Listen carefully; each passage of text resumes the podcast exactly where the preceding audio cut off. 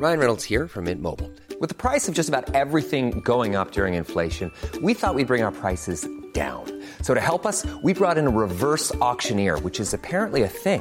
Mint Mobile unlimited premium wireless. Ready to get 30, 30, bit to get 30, bit to get 20, 20, 20, bit to get 20, 20, bit to get 15, 15, 15, 15 just 15 bucks a month. So, Give it a try at mintmobile.com slash switch.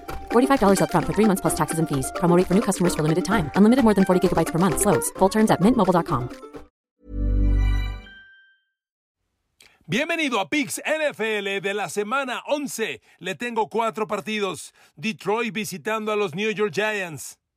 Cleveland en Buffalo, juego que se ha movido a Detroit. También Dallas visitando a Minnesota, un juego fundamental. Y los Pats de Bill Belichick recibiendo a los Jets de Nueva York. Queridos amigos, bienvenidos a mi podcast. Gracias por su compañía. Gracias por estar una vez más juntos. Y bueno, pues gracias por estar conmigo en Pix. Ahora que andamos bien enrachados, ¿eh? ¿Qué tal? Me disculpan, me tengo que pavonear. Le he pegado a 10 de los últimos 12 picks que he dado. ¿Qué porcentaje es 10 de 12? No lo he sacado, pero debe ser como 85%. ¿Qué tal? A ver, muéstrenme un gringo que tenga mejores números que, o un paisano mexicano que tenga mejores números que yo y que los haga públicos, ¿eh? Porque hay gente que cobra, y yo respeto mucho, cada quien, pero como cobra, pues no los ve uno y luego dicen, no, es que yo tenía, ah, bueno, yo tenía yo pronostiqué que el Alcorcón le ganaba al Real Madrid y nadie se enteró. Entonces vamos, vamos siendo netas. Y 10 de 12, estoy muy contento. Ojalá esto continúe. Ustedes saben, si hay que apostar, hay que apostar lo que podamos, lo que nos sobre, lo que no nos complique. Este es un juego para ponerle más adrenalina al juego. Vaya que si hay adrenalina cuando apuestas, pero billetes leves, leves, ¿de acuerdo? Poco, poco todo con medida. El mejor frase no he escuchado en mucho tiempo. Todo con medida. Y como el tiempo es corto, vámonos con los picks. Arrancamos con Detroit, los Lions, sí señor, visitando a los New York Giants. A ver, los genios de Las Vegas tienen este juego. Nueva York tiene la casa y está menos 3. Over-under 43. Si Nueva York está menos 3, son los puntos que tiene siempre la casa. Esto quiere decir que si el juego estuviera en campo neutral, estaría en ceros, sin favorito. Pero como tiene New York la casa, entonces le quitas 3 puntos y está menos 3. Pero lo que a mí me gusta de este juego es el over. Punto. ¿Por qué? Fundamentos, razones, argumentos. Aquí no vengo a decirle yo creo que... Yo creo. Yo creo. A ver, Detroit. Detroit ha sido un equipo un poco volátil. Arrancó sumamente explosivo la temporada, nos dio over en cuatro semanas seguidas y luego entró en un bache. Dos semanas inestables y yo creo que ya retomó ritmo. Detroit retomó ritmo a partir del partido contra Miami hace tres jornadas, un juego que tuvo otra vez casi 60 puntos, lo perdió 31-27, fue un over, pero la clave para Detroit es que regresó Amon Ra Sam Brown. Y ese chavo, con Jared Goff, mueve las cosas. Vino el juego con Green Bay hace dos jornadas, que fue otro under que ganó Detroit 15 a 9, y la semana pasada que Detroit sorprendió y ganó 31-30 a los enrachados Chicago Bears. A ver, primero, Detroit llega enrachado, ya ganó dos partidos. Nueva York tiene la casa. Me voy primero con los Lions. A ver, amigos, Detroit es un equipo que tiene armas explosivas. A ver, Jared Goff. Jared Goff, yo les he dicho, a mí este coreback para jugador franquicia no me gusta nunca. Pero Jared Goff entra en la categoría de Jimmy Garoppolo, de Carson Wentz, de Taylor Heineke, de Jacoby Brissett. Son corebacks que te pueden mover una temporada. Son corebacks que pueden llevar al equipo. Son corebacks que no te van a ganar el Super Bowl, pero te pueden meter en aprietos en una temporada normal. No tienen el, grave problema de múltiples intercepciones. Jared Goff lleva 15 de touchdown, 7 intercepciones. A ver, es un poco más de 2 por 1. Son muy buenos números trae 64% pases completos. A ver, Jared Goff lleva una buena temporada. Sin duda, yo no dudo que Detroit vaya a ganar un novato en el draft en la primera ronda en próximo abril. Pero Jared Goff, la temporada del 23, va a arrancar como titular. Y el novato va a estar ahí esperando la oportunidad. Así se van a dar las cosas. Porque Goff está moviendo al equipo. Es además, Detroit tiene una grandísima ventaja que la he dicho yo reiteradamente en todos los equipos. Línea ofensiva. A ver amigos, en nueve juegos, la línea ofensiva de Lions ha permitido 15 capturas de coreback. Una y media por partido. Fantásticos números. A estos promedios va a acabar en 25, 26 capturas en el año. Es un número no bueno, extraordinario. Y para completar, porque las líneas ofensivas a veces son buenas bloqueando pase y malas bloqueando carrera, o viceversa, bloqueando carrera, estos Detroit Lions promedian 130 yardas por partido. Bueno, 129.8 y además traen ya 11 touchdowns por tierra. A ver, perdónenme, con estos números, Detroit mueve el balón, mueve el balón. Los Giants, hasta donde yo sé, no traen como defensiva a Lawrence Taylor, Harry Carson, Brad Van Pelt, Leonard Marshall, Jim Bird, no, ¿verdad? Esa gran histórica defensiva que conmocionaba a Joe Montana cada partido. No, Nueva York tiene una defensa buena, competitiva, pero mortal. O sea, los Giants son un buen equipo, sin duda. Óigame, esa marca que traen de 7-2 es para presumir. Pero los Giants, pues todavía no tienen el grandísimo triunfo. A ver, ya le ganaron a Tejanos, perdieron con Seattle, le ganaron a Jaguares. Su grandísimo triunfo es Ravens, que sin duda fue un muy buen triunfo. No le quito un gramo de, reconocimiento. Y el de Green Bay, aunque todos sabemos que Green Bay hoy en día es como cuando México le ganó a Alemania en el Mundial. Pues sí, papá, le ganaste a Alemania, pero a ver, si no te das cuenta que es la peor Alemania de la historia, estás jugando al cieguito. Entonces, aquí Giants le gana a los Packers. A ver, pues, ¿qué Packers? Entonces, amigos, yo creo lo siguiente. ¿Por qué le me gusta el over? Nueva York está en casa y Nueva York se mueve corriendo el balón. con Barkley es la casa, es la clave, la casa y la clave. Y con Barkley va a mover el balón porque tiene todas las armas para ello y porque, espéreme, Detroit defendiendo la carrera, es penúltimo de la liga. Detroit se come 161 yardas por tierra partido tras partido. Son un mundo. Y Nueva York tiene la casa. Un equipo malo contra la carrera. ¿Qué cree que va a pasar? Pues los Giants van a correr hasta hartarse. Sí, pero este ataque de los Lions también va a mover el balón. Y tiene armas para moverlo. Yo voy a Nueva York y cuando Nueva York juega en casa, Fíjese, los puntos anotados en casa de Nueva York en sus últimos partidos. 27 a Green Bay, 24 a Ravens, 24 eh, a Tejanos, son los últimos tres partidos. 27, 24 y 24. Oiga, es un promedio de 25, 26 puntos por juego. Nueva York tiene ese promedio en casa y lo va a sostener ante Detroit. Y Detroit le va a aportar otros tantos.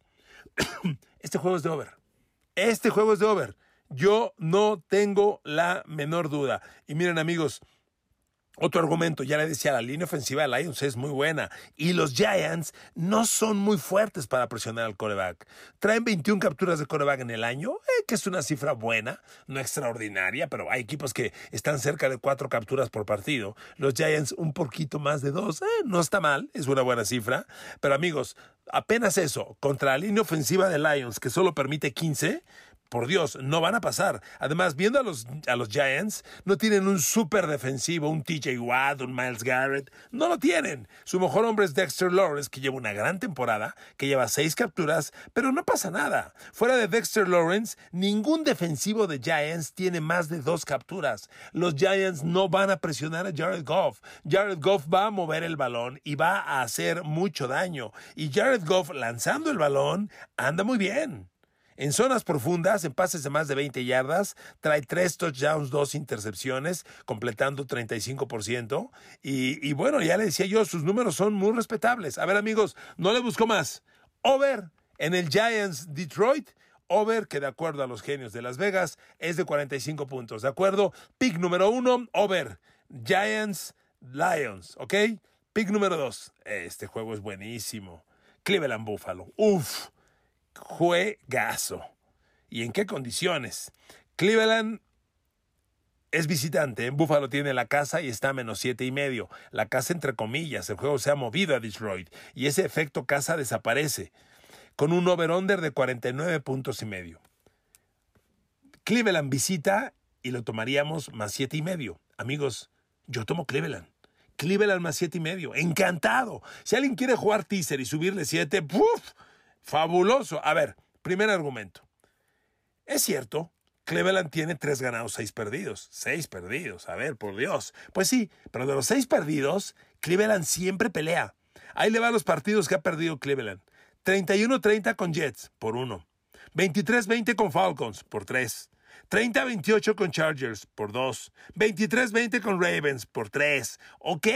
Cleveland siempre pelea, siempre. Sus dos derrotas escandalosas fueron el 38-15 de los Pats y el 39-17 de los Miami Dolphins. Pero Buffalo, bueno, yo no sé si decir que Buffalo está en crisis o simplemente está en una mala racha. Apliquemos el adjetivo que usted quiera, pero no está en su mejor momento. Buffalo parece que ya empieza a ser repetitivo en la era Josh Allen, que hay una crisis de media temporada. Y aquí está, ya llegó.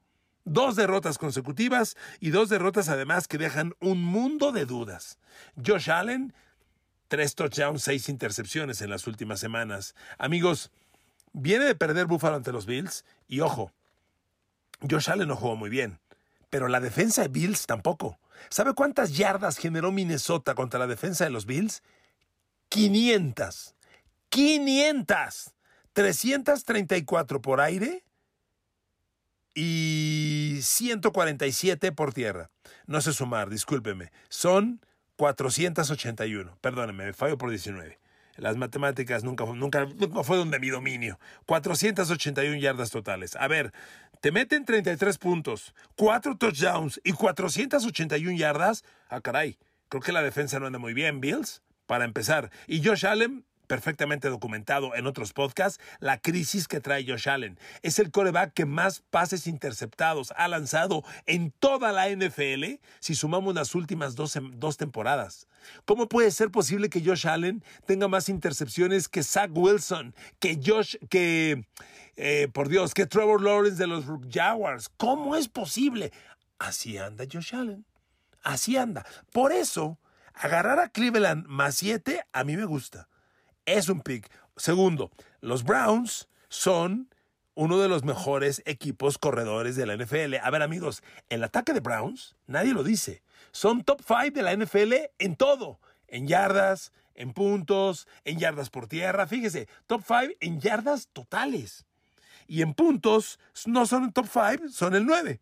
Promedian 24 puntos por partido. A ver amigos, Cleveland va a salir a correrle el balón a los Bills. Si los Bills ante Minnesota aceptaron 147 yardas por tierra, uno se dirá, ¿qué andarán de veras tan mal los Bills para defender la carrera? Pues te cuento esta.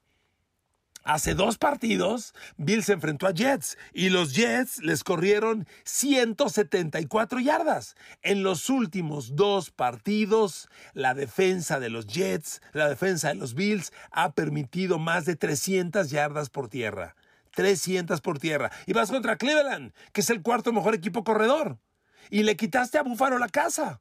El juego es en Detroit, no es en Buffalo y la casa de Bills pesa y no va a ser en su casa. Entonces, amigos, perdónenme. Yo agarro a Cleveland más 7, sinceramente. Es un pick muy interesante. Josh Allen, quiero verlo cómo sale de esta crisis. Cleveland, como le decía, no es un equipo malo, amigos. Cleveland es un equipo que tiene fortalezas. Semejante a Detroit en el análisis del partido pasado, los Browns tienen una de las mejores líneas ofensivas de toda la NFL. Se lo digo de verdad, una de las mejores líneas ofensivas. Y mire, cuando uno dice esto, los números lo confirman.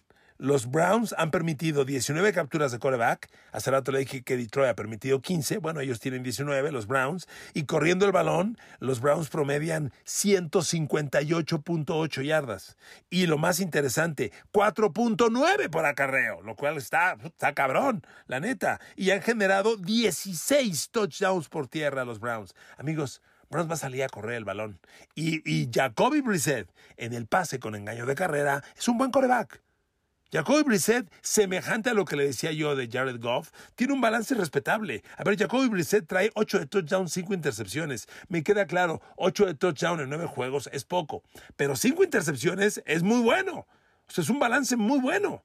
Es un cuate que no te compromete el balón y mucho menos porque el ataque terrestre se genera y tienes jugadores para romperla en grande. A Mari Cooper, que te cuento, 14 yardas por recepción. Y Donovan People Jones, un receptor del que nadie habla, tiene 15 yardas por recepción. Entonces, amigos, Cleveland va a mover el balón. Cleveland va a meter puntos y Cleveland más 7 me encanta. Es el segundo pick de la semana. Yo sé que lo van a pensar muchos, van a decir, ¿estás seguro? Bueno, amigos, es mi pick. Ahí se los dejo. Yo sé que tomar Cleveland más 7 ante Buffalo es riesgoso, es temerario, pero ahí se los dejo. ¿Ok? Ustedes deciden.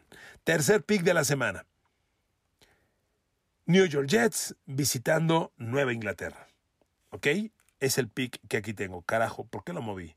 Ahora, ¿dónde está? Ya moví las cosas, espéreme. Ya lo moví. Acá está. El partido, aquí lo tengo. Nueva Inglaterra tiene la casa, está a menos tres y medio. Over-under 38 puntos. Mire, amigos, las dos ofensivas andan muy mal. Y andan muy mal por los corebacks. Zach Wilson ha enfrentado dos veces a Bill Belichick. Dos. Tiene siete pases interceptados. ¿Usted cree que eso se va a componer el próximo juego? La neta no. No le estoy diciendo que Nueva Inglaterra le va a interceptar siete a Zach Wilson, pero le va a interceptar el balón.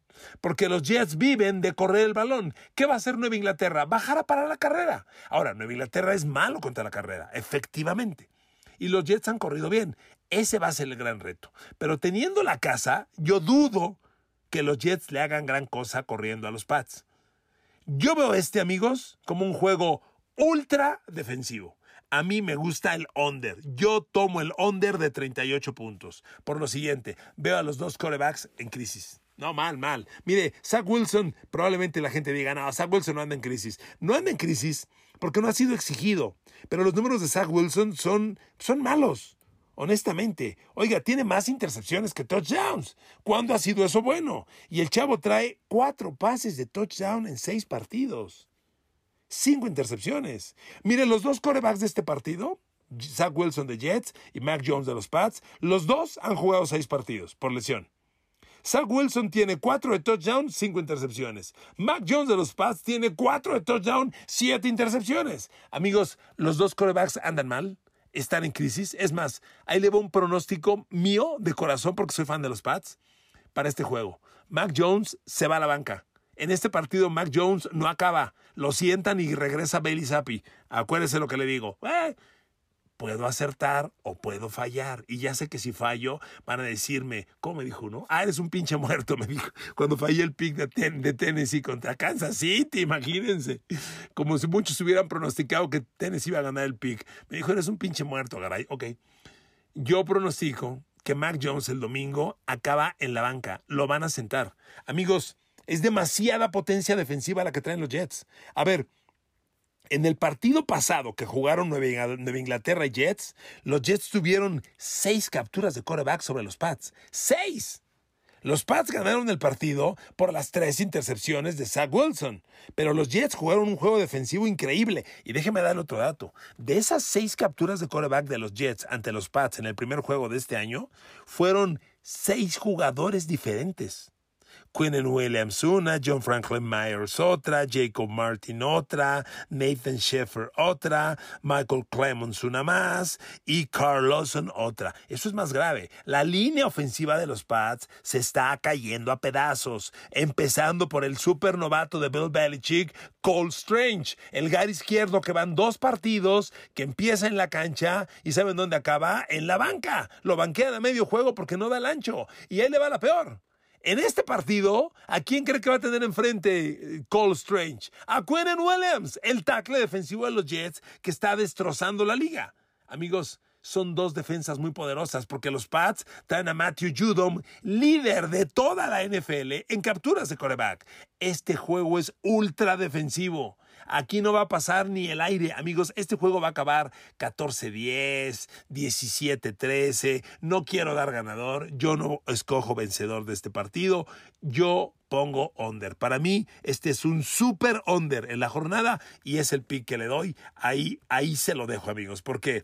Porque por todos lados los Jets tienen una buena defensa y razones para ello. Bueno, último dato. Los Jets ante Buffalo, que ganaron el partido los Jets, oiga, dejaron a, Josh Allen en 54% de pases completos. Solo completó 18 de 33. Le interceptaron más que los de touchdown. Dos de intercepciones, uno de touchdown. Amigos, realmente lo contuvieron. ¿Y usted cree que Mac Jones va a hacer más daño que Josh Allen?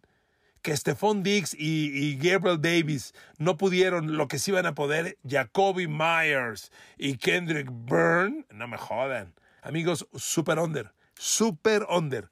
Este segundo, este tercer pick para mí es un under. Y cierro picks NFL con Minnesota recibiendo a Dallas. A ver, amigos, los genios de Las Vegas tienen este partido a Minnesota en casa.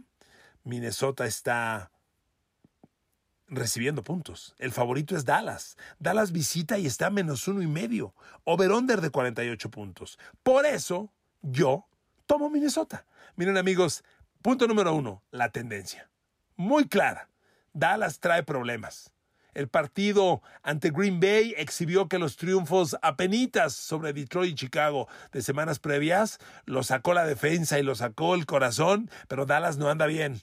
Y por otro lado, Minnesota, por Dios, viene de ganarle a Buffalo en Buffalo. Minnesota da su mejor fútbol americano jugando en casa y en un juego no prime time. Y aquí lo tenemos, en casa y no prime time. A ver amigos, los Vikings, por Dios, traen una racha de siete victorias en fila. Yo le decía hace dos semanas, no han ganado ningún juego grande, quiero verlos. Ah, pues ya lo ganaron. Gracias por responderme, Vikings. Le ganaron a Bills. Y Commanders, que acaba de derrotar y quitarle el invicto a Filadelfia, hace dos semanas perdió con Minnesota. Aquí nos damos cuenta que ese triunfo en Minnesota también fue valioso. Miren amigos, Minnesota le ha ganado a Detroit, Nueva Orleans, Chicago, Miami, Cardinals, Commanders y Buffalo consecutivamente. Es un equipo que está en gran momento.